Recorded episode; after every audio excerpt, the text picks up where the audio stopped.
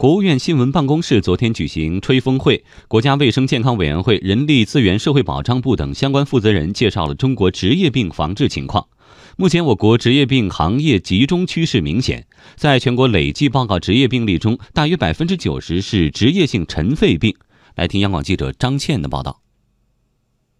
过劳肥、鼠标手、颈椎病、干眼症。这些大家经常吐槽的职业病，事实上并不属于法定意义的职业病范畴。国家卫生健康委员会副主任李斌介绍，目前我国职业病分类和目录涉及到十大类一百三十二种职业病，造成职业病的主要因素涉及防尘、防毒、防噪、防辐射四个方面。中央广播电视总台央广记者提问：那职业病当中还有哪些是近些年值得关注的？这个职业病啊。它是一个大的概念，所以说职业病的防治呢，它涉及到的因素非常多。像当前的这个重点，第一个就是防尘，关于尘肺病的这个预防；第二个呢，就是要防毒，就是防止啊职业中毒，就是在劳动场所接触的一些有毒有害的物质所造成的职业性的疾病；第三个呢是防噪，就防止呢噪音，噪音所导致的失聪啊，整个听力的这个损害。第四个呢是防辐射，就是因为辐射所造成的危危害。所以这四大类呢，造成职业病的主要的因素，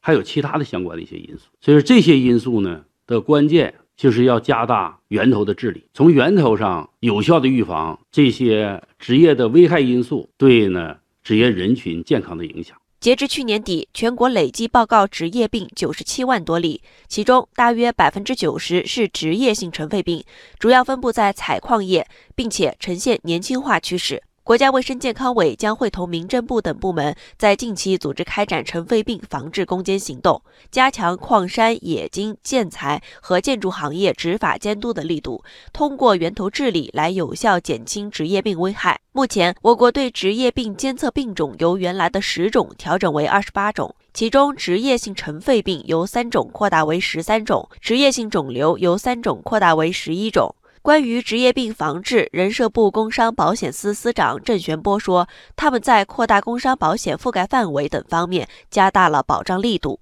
将煤矿等高风险行业和建筑业、铁路、公路、水运、机场、能源等农民工用工比较集中的工程建设项目纳入到工伤保险的保障范围。截至去年年底啊，现在全国工伤保险的参保人数已经达到了二点三九亿人。其中，农民工参保人数超过了八千万。